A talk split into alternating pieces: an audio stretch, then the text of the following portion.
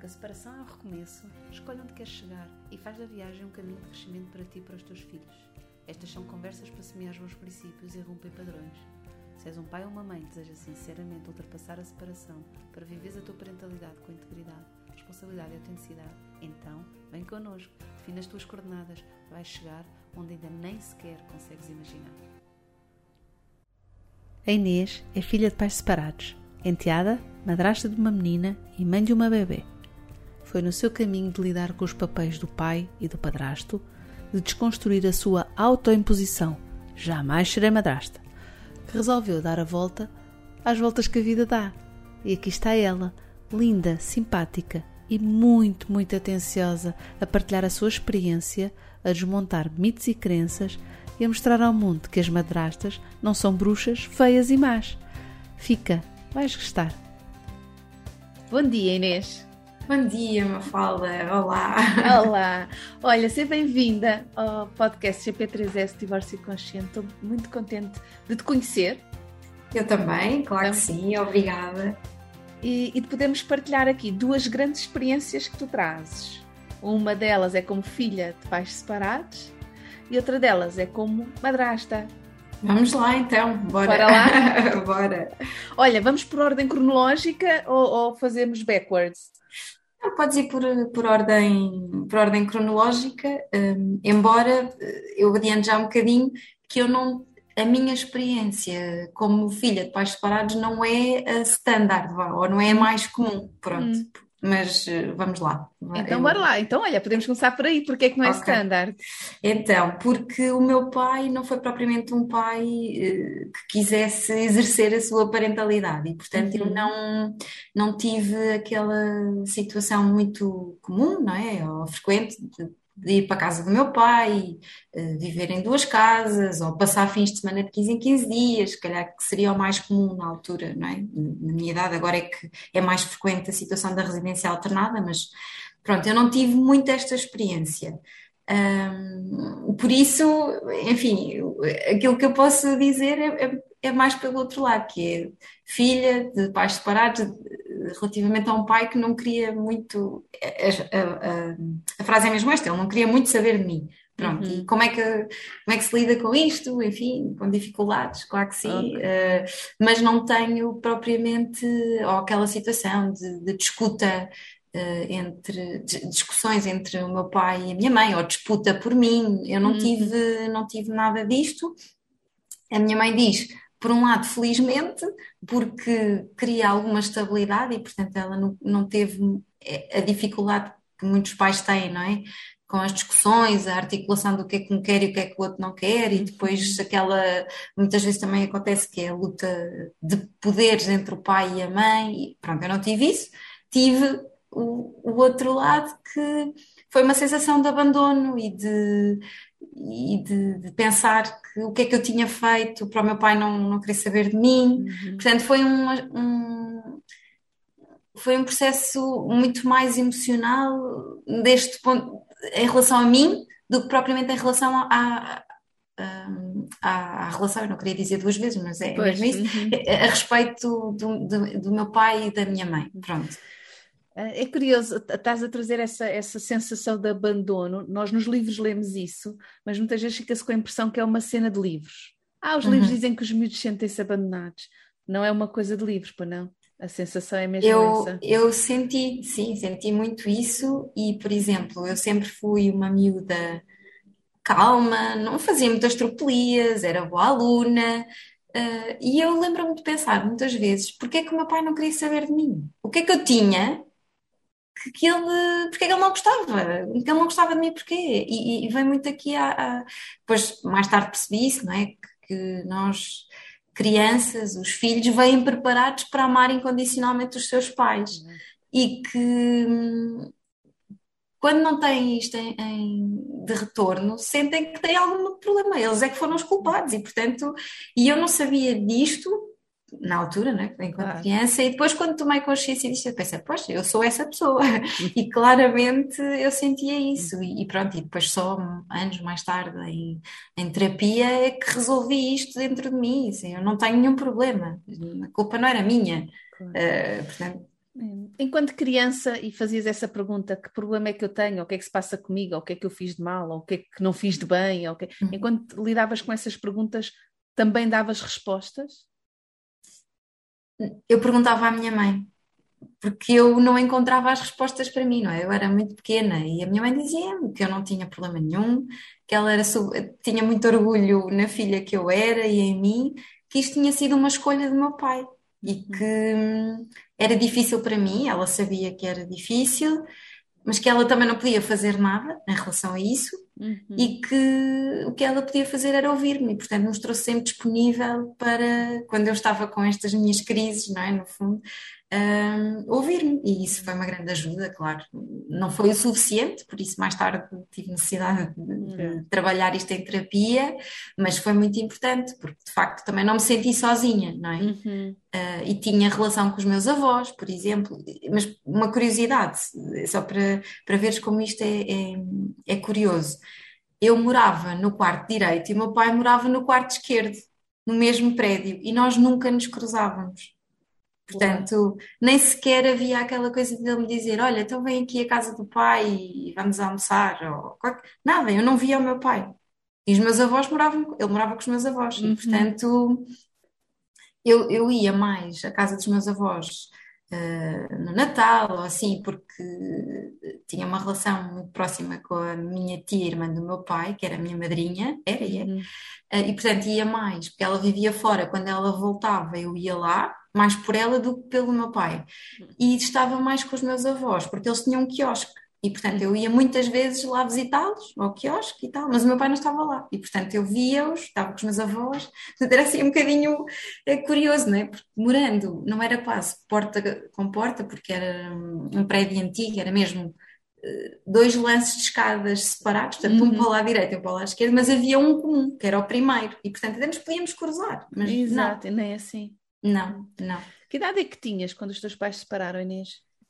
Uh, eu acho três anos, talvez. Três anos. Tens memórias desse momento?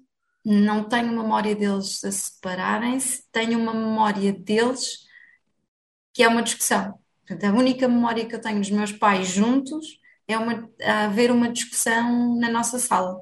Isso lembro perfeitamente, uh, mas não tenho mais nenhuma memória. Uhum. E não sabes se está associado ao momento em que separaram, à tomada de decisão? Não tens. De, não... Essa discussão? Sim. Não, não faço ideia. Uhum. Não sei.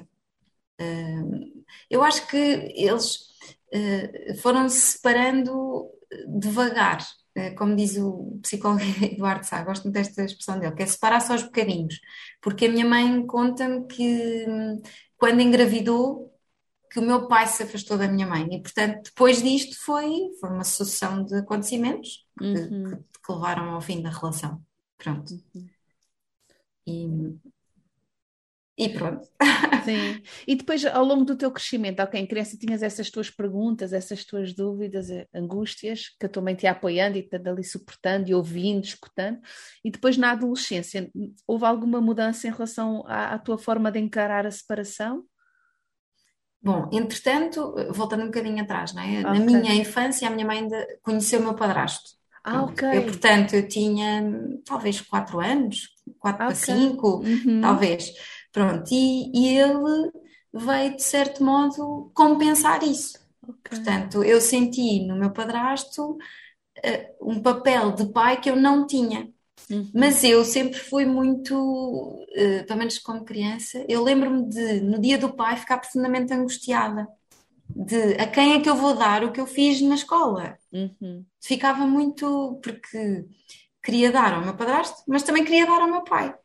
E lembro-me, a partir de uma certa idade, ainda na escola primária, pedir ajuda à minha mãe, portanto, comprava qualquer coisa e tinha duas coisas, uma para cada um.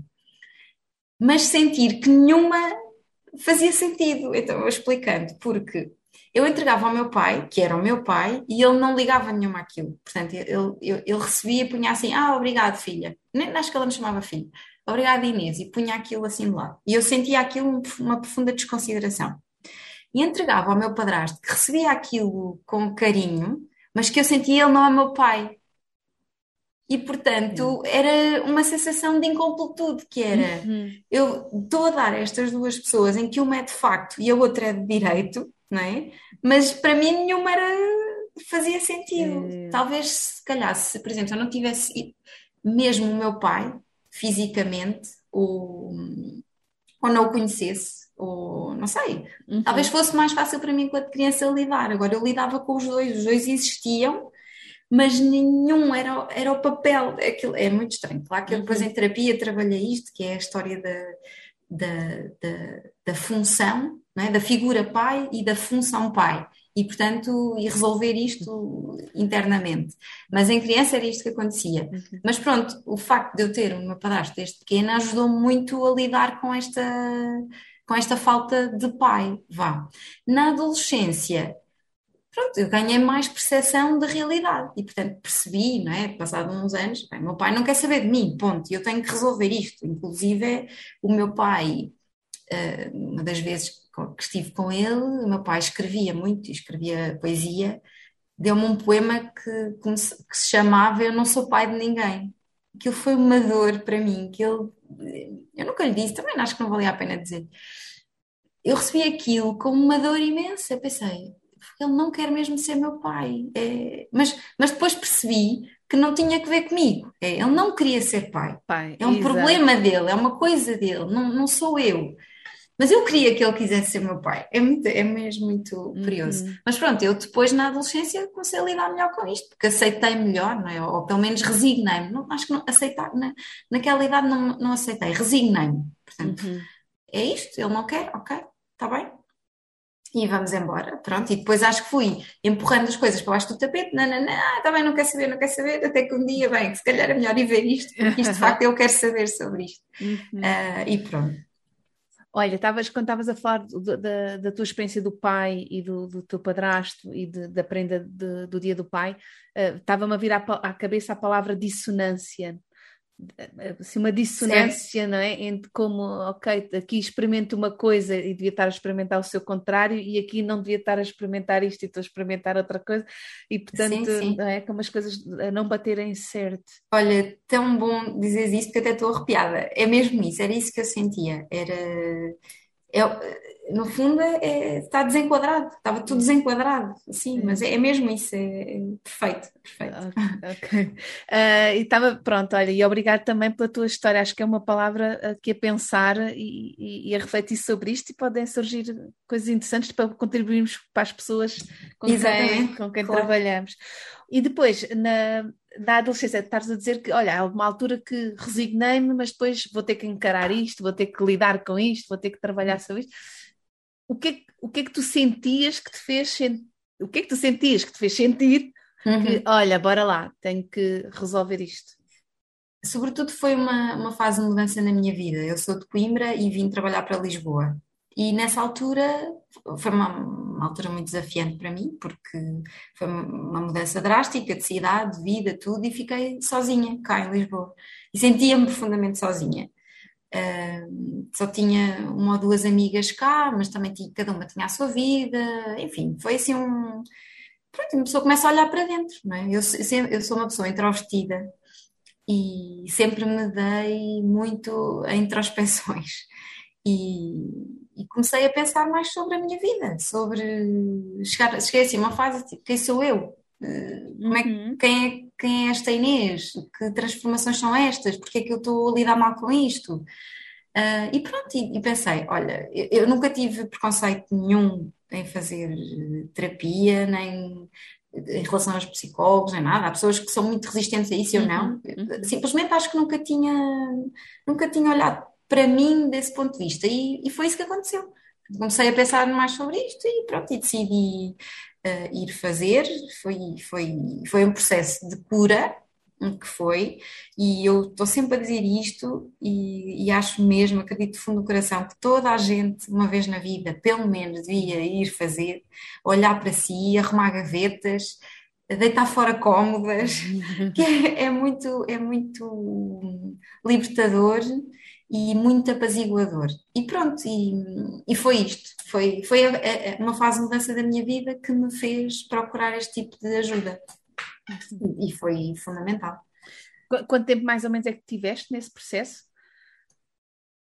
assim contínuo, portanto mais intensivo, uhum. uns dois, três anos. Uhum. E depois fui espaçando. Pois. Acho que é importante darmos este enquadramento, Inês, porque às vezes as pessoas estão à espera de um processo ultra rápido. Ah, em três meses a coisa faz, ah, ah seis meses a coisa. E não, são processos longos, de facto.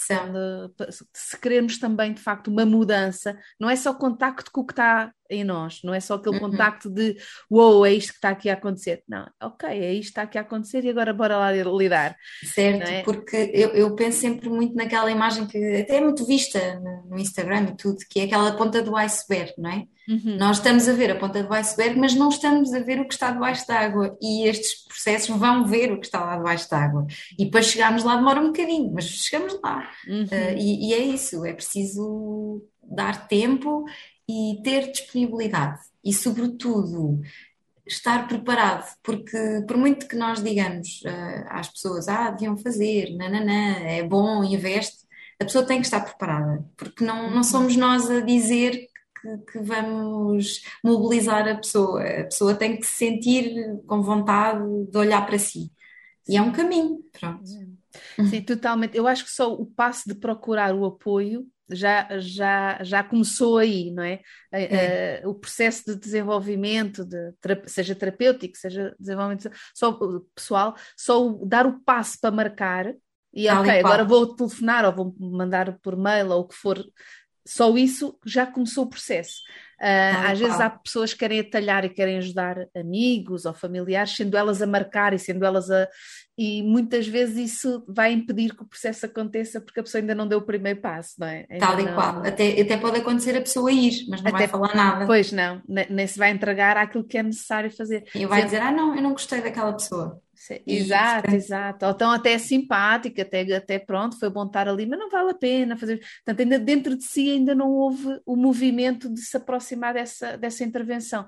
Eu noto isso tanto nas crianças que acompanham, enquanto os pais, às vezes há pais crianças que eu acompanho e que dão a referência a outros uhum. e, e, depois já querem ligar logo dali, então eu ligo para a pessoa marcar, Pá, não faça isso, vamos esperar que a pessoa venha, porque enquanto não vier é porque ainda não deu o passo. E agora com as famílias é a mesma coisa. Assim. É, é tal e qual. Também é, e isto diz no âmbito pessoal, como, como estás a referir, no âmbito das famílias, é, é sempre preciso que o próprio tenha essa vontade, senão não, não adianta. Exato, e a mudança só se faz a partir dentro da. Uh, agora tenho estado a ler um livro muito giro sobre limites, e, uhum. e, e ela, a autora diz uma coisa engraçada sobre a mudança, não é? Quando nós queremos mudar os outros, quando andamos a tentar que os outros mudem, e ela diz que é essa piada que é mudar, mudar só dá para mudar a fralda aos bebés, do resto nós não podemos mudar mais nada. Exato, e também há outra que também é muito interessante, que é se pensares no quão difícil é para tu mudares, imagina o que é conseguires mudar o outro. O outro. É impossível, não, não dá, não é? Não, há é. coisas que têm que ser da pessoa, não, não adianta forçar. Podemos abrir, mostrar o caminho, abrir uma porta, mostrar opções, mas depois a pessoa é que tem que ir, é que tem que exato. abrir essa porta e fazer passar o corredor. É, é, exato. E às vezes o corredor é assim bem estreitinho, não é? Pensamos nós, não... E, e, no início então costuma ser estreito e escuro. Então nós não sabemos quão comprido vai ser, o que é que vai acontecer. Claro. E às vezes nem sequer é assim tão comprido. Às vezes até parece e não é assim tão comprido. E às vezes depois dá-nos assim uns olhos bem coloridos, Sim. bem cheios de luz. Mas essa imagem que estás a dizer é de quem sabe isso que passou por lá, mas quem não sabe, se nós dissermos isso, a pessoa ainda assim não vai compreender. Portanto, é uhum. mesmo um processo interior e uhum. individual. Uh, tem, tem que passar pelo próprio. É. Mas pronto, também estas conversas são boas para isso. Pode isso. ser que motivem alguém e que, e que isto ressoa em alguém e pense, olha, estava mesmo a precisar de ouvir isto. Se servir para uma pessoa, já fico super feliz. Sim.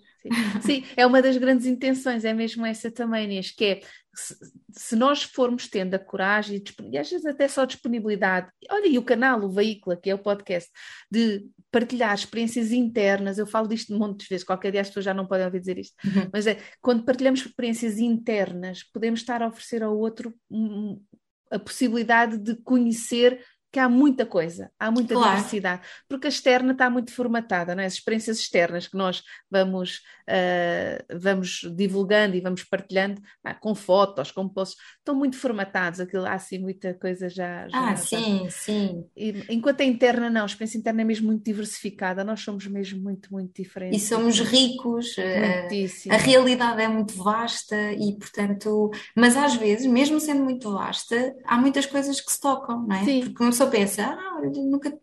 Eu achava que era a única pessoa que só conhecia alguém assim. Olha, esta história traz esta particularidade. Pronto, uhum. e isso enriquece-nos a todos, porque quanto mais diversidade, mais, entre aspas, discussão, uh, ouvirmos, mais pontos de vista soubermos, uh, mais ricos nos tornamos e, e somos mais informados e mais sei lá, cooperantes com os outros. Sim, Sim e mais esperançados também das possibilidades que existem, não é? Afinal, há imensas possibilidades. E, portanto, Exatamente. Dá imensa esperança. Dá-me imensa esperança. Ah, a mim também.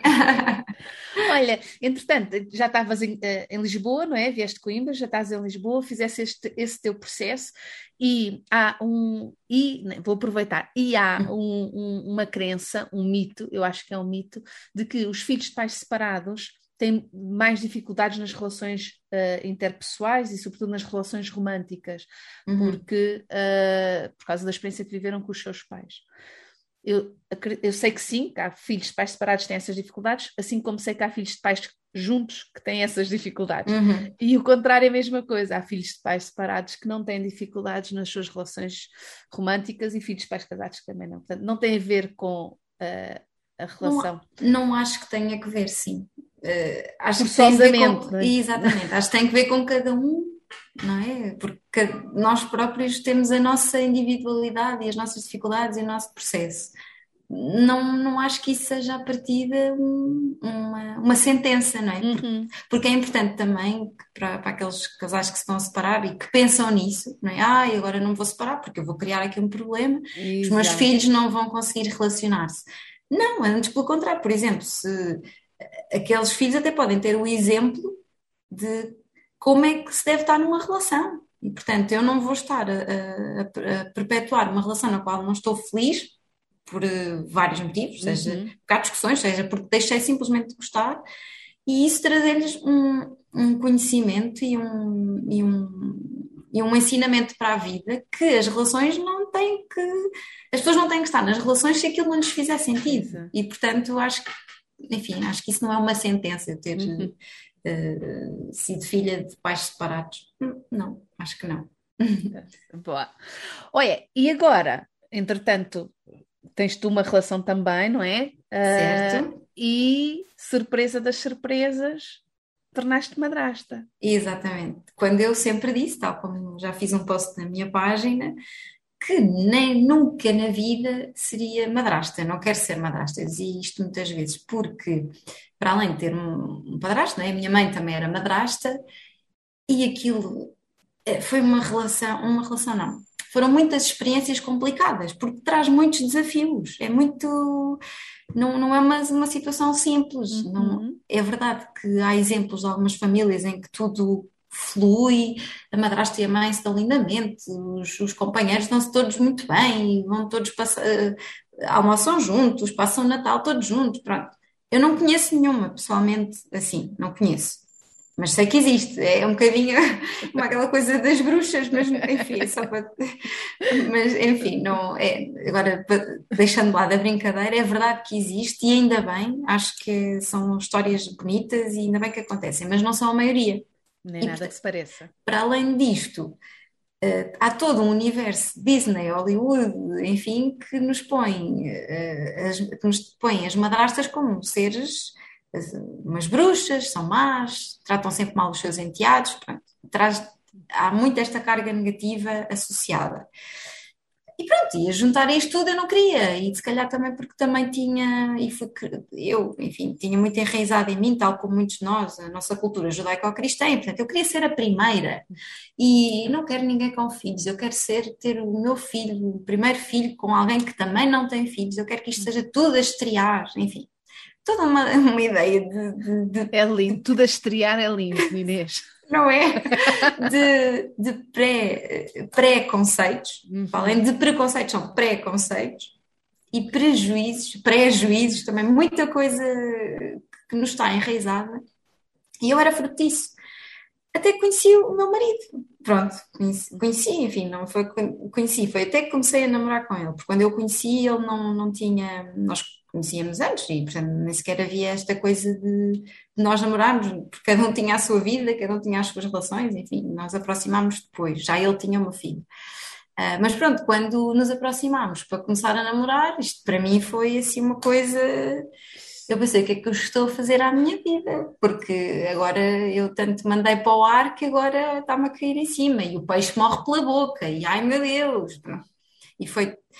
Mas depois, refletindo sobre, sobre a situação, sobre aquilo que eu estava a sentir naquele momento e sobre tantos anos de aprendizagem que eu tinha tido, eu concluí que eu é que estava a ser muito preconceituosa, porque o que é que ele, ter uma filha, dizia sobre ele?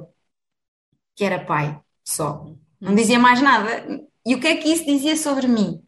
Uh, que ia namorar com alguém que tinha uma filha. Não dizia mais nada, não dizia que eu era má, não dizia que eu era bruxa, que, que aquilo ia correr mal. Uh. Claro que eu tive também, lá está uma vez mais em terapia, que fazer um luto um luto à vida que eu projetei para mim, às expectativas que eu criei para mim, para aquilo que eu concebia como família, para aquilo que eu idealizava como seria a minha família. E isso eu tive que fazer, é verdade, não, não foi tudo, ai, pronto, eu pus lá dos meus preconceitos e passei a ser um unicórnio, não é verdade? Uhum. pronto, isto doeu-me um bocadinho no início. Um, mas eu abracei isto, portanto, um, que é, ok, esta é a minha vida agora, então vamos lá lidar com isto. Se isto me está a afetar, vou resolver o que me está a afetar. E pronto, e foi, foi este processo de abandonar essa minha expectativa, essa, essa, essa ideia, uh, enfim, que eu tinha em relação ao que seria a minha família, que poderia ser ressignificada, poderia ser transformada. A minha família não tinha que ser um, ou ter um futuro mau só porque não começou como eu idealizei. E, uhum. e a verdade é que não tem, nem de perto nem de longe, e as coisas correm normais, portanto, com as suas felicidades e com as suas dificuldades, não digo infelicidades, como todas as famílias, não necessariamente Exato. porque eu sou madrasta ou porque o meu marido já tinha uma filha. Eu até costumo dizer e, e, agora aqui vai um bocadinho, vou fazer uma ponte entre a minha infância e a, e, a, e a, minha vida atual. Eu também, tal como dizia, nunca na vida vou ser madrasta, eu também sempre dizia e sempre disse que quando ficasse com alguém, mais do que eu ter a certeza que essa pessoa iria ficar comigo para o resto da vida, Claro que eu tenho esse desejo e olho para o meu marido com esse, com esse desejo, era ter a certeza que aquela pessoa ia ser um bom pai para os meus filhos, porque eu não tive isso. E, portanto, a, força de eu, de, eu, de eu querer ver um bom pai, que sorte que eu tive, eu estava a vê-lo, eu fiz um test drive, portanto eu estava a ver. era, era, melhor era impossível. Exato. Eu tinha a certeza que, que, que, que, o, que o, na altura, meu namorado era um excelente pai, portanto Uau, está aqui, eu estou a ver, olha, vê, era o universo a dizer assim, olha, não querias ver? Vê só como é que ele é pai. Uhum. E isto fez-me tanto sentido, eu pensei, não, claro, eu não tenho dúvida nenhuma, para além de estar perdidamente apaixonada, ainda por cima traz Lembro. aqui, é um excelente pai, portanto, Boa. se eu tiver filhos com esta pessoa, está mais do que acertado. Já. portanto, a ironia das ironias, e, e a verdade é que é que continuamos juntos e correu, tá, as coisas correm bem, já temos uma filha e, portanto, acho que me saiu nisso o euro milhões. Tão bom, tão bom. sim, tão bom. sim. Uh, estava-me a surgir tanta coisa conforme ias falando. Olha, veio-me a questão do aquela coisa do pronto a estrear, né? do, do ser tudo a estrear, que achei imensa graça à tua expressão, uh, sobre o que é que diz sobre ele ou o que é que diz sobre mim e, e, tu concluís, e naturalmente, felizmente, que nada, uhum. só diz que é pai, só diz que eu estou apaixonada por um homem que é pai, só diz que eu não tenho interpretação, ok? E estava-me a surgir que, e também não diz nada sobre o amor entre as pessoas, não é? Porque esse amor que vem nessa fase da vossa vida não é menos amor, ou menos importante, ou menos relevante, ah. ou menos significativo do que um amor precedente, ou, que, ou uma relação precedente, que às vezes pode nem ser de amor, nem sempre é, não é? Esta ideia uhum. também que as relações são sempre de amor, Claro. Quer dizer, nós sabemos, bem, eu conheço várias de que claro. não foi daí que começou, nem foi por aí que continuou. Uh, pronto, e, e, mas eu acho que também ou então sou eu, olha, Inês, agora estou aqui a tomar a uhum. consciência, olha, se calhar isto é uma coisa minha, de que não é por isso que é um amor de segunda, lá que vem em segundo, não é? Não, não. Eu, eu também já fiz um post sobre isso, precisamente, não, não somos nem mulheres de segunda, nem segunda escolha, nem relações de segunda, uhum. uh, como se não tivéssemos direito a ser o premium, não é verdade? Uh, eu acho que isto é, lá está, voltamos mais uma vez a, a alguns preconceitos, não é? Porque eh, é a nossa cultura judaico-cristã que está muito enraizada, que põe estes rótulos, não é? Que, ah, porque se tu só ficas com uma pessoa que tem filhos, se, se a outra pessoa tiver morrido. Porque senão a uhum. pessoa não, aliás, nem, nem se separavam, não é? Antigamente não havia divórcios. Exato, exato. Ou, ou até poderia haver, só que era tudo, vivia-se tudo assim de fachada, Uh, e portanto as coisas não eram claras e portanto só existia uma segunda relação, um segundo casamento, que era efetivamente um segundo casamento no, no estrito significado da palavra, porque a primeira pessoa tinha morrido. Uhum. Porque as pessoas não se separavam, era, era muito mal visto. E, exato, e às vezes até havia uh, vidas paralelas, que a pessoa mantinha a sua família de origem, a, primordial, a primeira, e, não é? Exato. Mas depois tinha uma outra segunda família que ia mantendo e que Exatamente. coexistiam sem poder ser vista, essa sim muito mal vista, não é? Claro. Uh, mas que, que ali ia estando. E portanto, se nós tivermos conhecimento de que a sociedade mudou, esta realidade mudou e abençoada a lei do divórcio, não é? Porque permitiu que as pessoas uh, possam ser felizes, não têm de permanecer em, em, relações quando isso não faz sentido. Então vamos aceitar as mudanças que a sociedade traz e o que é que isso implica, as novas realidades, as novas uh, composições familiares. Uh, portanto, isto hoje em dia é como diz a, Magda Gomes Dias, do, do da, da Escola da Parentalidade Positiva e uhum. do Mamos da Boss, que ela diz uma, uma frase muito gira que é isto hoje em dia já não há a família, há as famílias porque as uhum. famílias assumem as mais variadas composições é. e, portanto, vamos então abrir a nossa mente também para isso e aceitar isso e acolher e, e, e dar voz a essas famílias. E, portanto, a minha página eu também quero usar muito para afastar este, estas ideias, isto que às vezes, tal como eu, não é? Eu própria sou o resultado disso, que eu pensava assim, mas na minha cabeça o julgamento era preciso, ia, ia ao contrário daquilo que eu achava e daquilo que eu estava uhum. assim, não, não, estás a dizer isso, mas vem lá aquela vozinha, pois, pois, mas olha, tu és a segunda, tu não, não, afasta lá essa voz porque eu não sou nada a segunda, era o que faltava.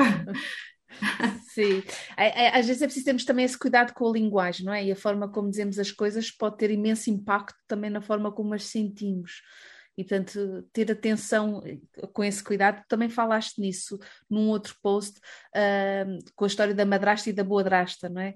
Uh, uh, da forma, às vezes, como tentamos, para não encarar a realidade ou para não mudar o que o conceito traz atrás, mudar uhum. o conceito. E tu fazes uma proposta bem engraçada que é: não, não se muda o conceito, mude-se o que nós temos na cabeça sobre sim, esse sim. conceito, não é? Mantemos a palavra, pá, e vamos é atualizar o conceito de madrasta, porque não, as madrastas já não são aquelas velhas as bruxas que Exato. fazem e, é, macumbas é, é... e coisas esquisitas, também não são, e isto eu acho que também está muito no nosso inconsciente coletivo, as que roubaram os maridos de alguém. Claro. Elas roubaram os maridos de alguém. Sim. Bem, mas, olha, há um, uh, saiu um livro, infantil sobre separação, eu fui com muito entusiasmo pensar, uhum. ai, finalmente um livro infantil em que há separação. Opa, então não é que a história é mesmo sobre uh, o príncipe, que, que, a bruxa roubou o príncipe à, à princesa. Oh. E eu pensei, não, esta foi era ali, a nossa possibilidade. Foi uma, uma oportunidade que se perdeu. Se é? perdeu pelo exato, uh, uh, um presente bem envenenado. Mas tu propões uma coisa gira, que é, não, vamos manter a, a palavra madrasta, vamos é uhum. é dar, acrescentar à palavra madrasta o significado que ela hoje em dia tem. Certo, este, esta página surgiu como uma irmã, vá, da, da página original, que é um projeto brasileiro da, da Mariana Camardelli. que eu descobri por acaso e pensei, ah, pá, eu, cá para mim pensava, eu adorava fazer isto em Portugal, porque cá não há nada, não há nada português, quer dizer, partilhamos a língua, mas estou a dizer português em Portugal, mais próximo, vá. E um dia em conversa com ela disse, olha, eu adorava fazer isto. E ela, o quê? A sério? Então vá, vamos criar a página. Ela foi incansável. E, e, ela tem uma frase que não sei se é dela, mas que eu ouvi na página dela e que para mim faz todo sentido, que é madrasta não é palavrão. Uhum. E não é.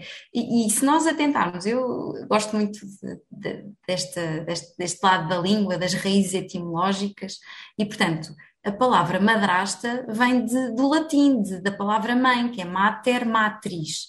Uhum. E portanto, que em português deu mãe, mas também deu madrasta. E portanto, ao contrário daquilo que muitas pessoas dizem, madrasta, o má não é de de mau, de má, de maldada, exatamente. Uhum. O prefixo má é de mãe. Uhum. E, portanto, uh, se nós conseguirmos ressignificar isto e, e apelar a esta, a esta mudança de mentalidade e não das palavras, eu, eu tive um, um professor muito engraçado na faculdade que dizia que isto era uma coisa muito portuguesa, que é nós não conseguíamos mudar a realidade, então mudávamos o nome. E ele dava o exemplo com a Liga de Futebol. Dizia assim: então os ingleses têm a melhor liga do mundo.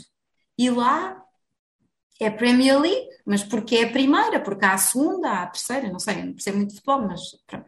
E nós, cá em Portugal, temos uma liga, eu, na expressão dele, uma liga da treta e chamamos-lhe a Superliga. Mas a Superliga, aquilo não é por ser super que vai ser melhor. Portanto, temos isto de mudar o nome em vez de mudar a realidade. E eu com este exemplo assim do futebol, né? achei graça e, e uso isto muitas vezes, mas também sou sensível a um argumento de uma amiga minha que em conversa me disse que ela dizia assim, eu não tenho nada quanto à palavra madrasta, no sentido de achar que, que é mau, é, a palavra é que é feia, é como áspero, Uhum. É o uhum. acho, ela diz, também acho que padrasto também é assim, acho, acho, não gosto do som. Do ponto de vista sonoro, não é? Isso é o som. É. Exato, mas pronto, é a palavra que temos, vamos viver com ela e, e não acho que, que mudar, até porque se estamos a mudar é reconhecer que queremos apagar aquilo. E aquilo não vai desaparecer, porque é aquilo que, que é, porque mesmo criar, criássemos outra palavra e dizer, ah, depois veio substituir a outra porque era uma palavra nananana. Portanto, vai estar sempre associada a uma coisa má e não é. E, portanto, uhum. vamos lá uh, abordar isto, madrasta não é palavrão. Eu agora digo orgulhosamente que sou a madrasta da minha enteada, já não me apresento como a mulher do pai da, da minha enteada, que era ridículo. Eu própria me sentia ridícula, mas assim, nem pensar, eu não vou dizer que sou madrasta, as pessoas vão, vão achar que eu sou má. Não, e agora digo, e é muito engraçado, os, os colegas dela veem-me e dizem assim, ah, é a namorada do teu pai. E eu digo sempre, não, eu não sou a namorada, e pois não, e, e, e, ela diz assim: não, não, é madrasta, mas ela ainda diz um bocadinho a medo, mas isto aos pouquinhos vai, vai, vai lá. Vai. Sim, porque temos que começar por eles, que eles é que são a futura geração e os futuros uhum. adultos, e portanto. Ou começar lá. por nós, para que eles também possam fazer o caminho deles, não é? Olha, por, por um lado, queria dizer, Inês, não acho nada ridículo essa, essa tua necessidade de procurar formas de, de encontrar conforto ou de usar umas enquanto as outras não são confortáveis confortáveis. Acho que nós passamos por coisas dessas a toda a hora. Pois é, é verdade. Não, é não é nada ridículo, não é nada. Foi um processo, não é? Exato. Porque eu própria também tive que me habituar a esta minha realidade e, portanto, claro. eu, eu tive que encontrar Uh, olha, eu, só me vem aqui a imagem, sabes, quando os cães estão à procura do sítio para dormir e andam às voltas na mesma almofada. Ah, sim, sim, Pronto, sim, era sim, como eu andava, andava ali, teca, teca, teca, só para ver como é que eu me fosse identificar da forma mais confortável. E na altura foi a que me fez sentido. Uhum. Embora eu me sentisse desconfortável quando o verbalizava, porque tava, sentia que estava a dar muita, muita explicação. Uhum. Que, que sentia claramente que isto era um problema meu a pessoa em questão não queria saber daquilo para nada. Isto era uma, uma, situação com a qual eu não conseguia lidar muito bem e, portanto, tive que arranjar com o tempo e arranjei. E hoje em dia estou super bem resolvida com isto. E digo que sou madrasta, às vezes noto que as pessoas ficam visivelmente surpreendidas, não conseguem disfarçar a surpresa uhum. por facto de eu me apresentar assim tão naturalmente, porque digo, ah, sim, sim, eu sou a madrasta e, e pessoas, ah, ah, até já aconteceu, por exemplo, numa consulta médica, a médica ficar a olhar para mim e eu achei uhum. graça. Depois ela ultrapassou, mas inicialmente foi madrasta. Uh, foi, foi engraçado. E pronto, eu, é como diz, é isso, nós passamos por um processo e, e faz parte, é isso. Eu estava uhum. se calhar a ser um bocadinho má comigo, a dizer que era ridícula, me sentia ridícula, sim, mas, mas, mas é isso, é verdade, sim, tens, tens toda a razão, foi um processo. Sim. É isso, é isso, acho que merecemos essa compaixão também, porque de facto é muito desafiante estas relações que se estabelecem. Nós, quando nos tornamos madrastas, as crianças não vêm da, não temos aquele processo de passar por gravidez, passar, e portanto ir-nos ajustando gradualmente à presença de uma criança, não é? é de repente ela aparece ali já feita e já com a sua identidade e com a sua história e, com, e, uhum. e, portanto nós temos que reformular rapidamente uma série de coisas na nossa cabeça, opa, e sim, e sim, rabiamos, ok, faz, faz sim, parte, sim, sim. É? E, e, não é assim tão rapidamente que não, formulamos essas coisas, não, porque não. até ah, também já usei essa metáfora e acho que muito pela minha mãe, que é nós também temos um pós-parto, que é um pós tornar madrasta. Sim. Porque eu, por exemplo, isto começou por ser uma questão física, porque eu comecei a pegar numa criança com 10 quilos, mais ou menos. Fiquei logo com muitos problemas nas costas, passaram uns meses, e eu não percebia, porque até comentava com a minha mãe, estou muito aflita das minhas costas, estou cheia de dores, e minha mãe, não te esqueças, tu tu passaste de não pegar em nada para passar a pegar num peso de 10 quilos sistematicamente. Tira da cadeirinha, põe na cadeira, põe na cama, deita na cama, dá colo, nananã. Uma mãe passa por um dos 3 quilos, vá, quando não é menos, não é? E vai Exato. aumentando gradualmente. Isso, e portanto é. a pessoa vai, vai exercitando os músculos. Pois é. Que engraçado. Portanto, isto é uma, é uma, é uma metáfora, porque uhum. pode ser, é físico, mas não é só físico. É, o, o, há um, todo um processo uh, muito grande de, de, resolução de coisas, de aceitação é. de outras, de, de, de, conformação, de ressignificação, de renomeação, e portanto é, não é não é num mês, não é numa semana, não é, se calhar não é num ano. E portanto, por isso é que eu, eu senti mesmo que, que, que era bom ter uma página cá em Portugal para isto. Uh, e hoje em dia há muitas madrastas que me escrevem, eu fico. É aí que eu tenho a certeza, não, isto faz sentido, porque eu, faz. apesar. Pronto, a página tem pouco tempo e eu muitas vezes me pergunto: ah, isto não, não, não, isto não faz diferença. Se calhar eu devia eh, dedicar-me a outra coisa e fazer outra coisa qualquer. E não, e depois cada vez que recebo um feedback das pessoas dizendo não, tu ajudas, continua a escrever, eu fico mesmo à uhum. espera do que é que tu vais dizer a seguir. Eu fico mesmo contente, penso, não, de facto, aquilo que eu senti, e às vezes ainda sinto, não é? Porque há muitos desafios uh, diários um, também pode, podem ser as dores de outras madrastas, então vamos partilhar. E pronto, é isso. Olha, eu também eu sinto, e, estamos aqui a chegar ao, ao, final, Inês, e gostava também de dar essa palavra de reconhecimento que sinto que de facto é uma ajuda e é um contributo. Uh, eu já, já, nós já temos a nossa família, uh, portanto já sou madrasta há sete anos, oito anos, Uh, e foi com a, tua, com a tua página que houve uma série de coisas que eu comecei também a ganhar mais consciência, sobretudo com perguntas que tu fazes. Tu de vez em quando depois ali perguntas. Sim, sim. Uh, e algumas delas eu fico, uh, como é que eu já tenho respondido, outras vezes não sim. respondo por pudor, outras sim. é porque fico muito tempo a pensar como é que eu responderia, e quando chego à resposta já passou, já passou a pergunta. Sim, sim, sim. Mas são perguntas mesmo interessantes e poderosas e que para mim tem sido muito interessante fazer esse caminho, assim um bocadinho à distância, mas apoiada Sim. nas tuas perguntas. Tem sido mesmo, mesmo muito Olha, bom. Fico muito feliz uh, por isso, porque, por exemplo, ao contrário de, da página brasileira, que tem muito feedback nos comentários, a minha não tem. Portanto, em regra, as pessoas falam comigo em privado. Eu escrevo e depois vêm falar comigo. Porque e eu compreendo. Será? Pronto, exato. Eu compreendo isso perfeitamente, até porque o nosso país também é mais pequeno, nós uhum. somos pessoas mais fechadas, não é? os portugueses são mais fechados que os brasileiros, é, pronto, é, é cultural, está tudo bem. Uhum. E, e eu noto noto isso, que é, um, é precisamente. Eu própria também sou essa pessoa. Eu não comento quase nunca, ou é muito. Mas fico a pensar nas coisas e assim, olha, não tinha pensado isto deste ponto de vista, que bom.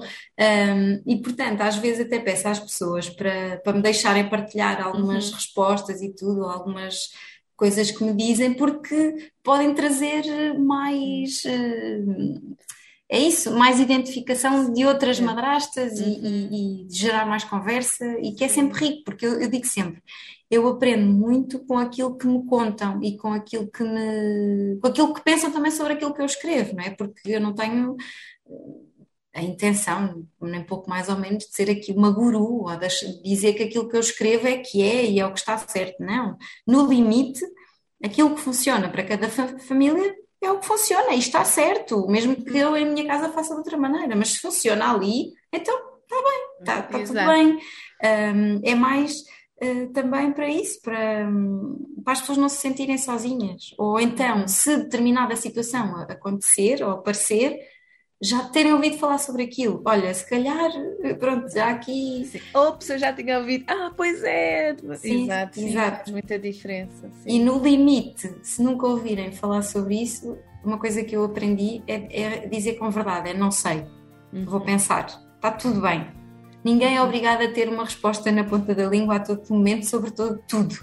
E portanto é bom e também sermos verdadeiros e dizer: olha, não sei quando um enteado faz uma pergunta difícil e a pessoa não sabe responder, ou não tem uma resposta, não sei, vou pensar sobre isso. Vou ter que pensar, sim. Eu e está tudo bem. É, pois é.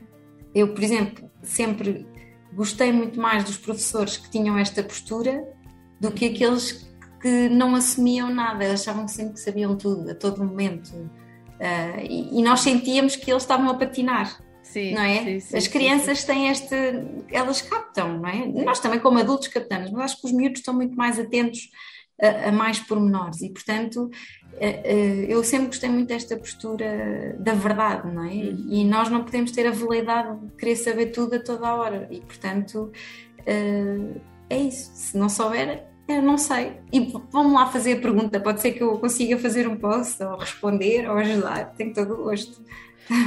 Oi, Inês, acho que é uma excelente forma de terminarmos. Obrigada pela tua participação, pela nossa conversa e obrigada pelo teu trabalho mesmo. É muito... oh, eu é que agradeço, Mafalda, fico muito feliz, adorei conversar contigo uh, e estou aqui no que eu puder ajudar, isto no teu trabalho das famílias, de, uh, somos uma, é uma realidade tão rica uhum. e devemos olhar para todos com o coração, não é? Porque estamos cá e somos muito influenciadores das nossas crianças e dos nossos adolescentes e até dos nossos adultos, portanto, muito obrigada. Obrigada também, Inês, foi um gosto estar contigo. Tanto eu como os filhos convidados para estas conversas temos a convicção de que os seus pais e todos os pais fizeram o melhor que conseguiram com os recursos que tinham na altura é com essa certeza e essa salvaguarda que pretendemos dar voz às vivências emocionais das crianças que crescem com os seus pais separados. Pela mão destes filhos, agora adultos, podemos melhor compreender o impacto do que experienciaram e as aprendizagens que fizeram, para que nós, pais, possamos fazer menos do que prejudica e fazer mais do que facilita.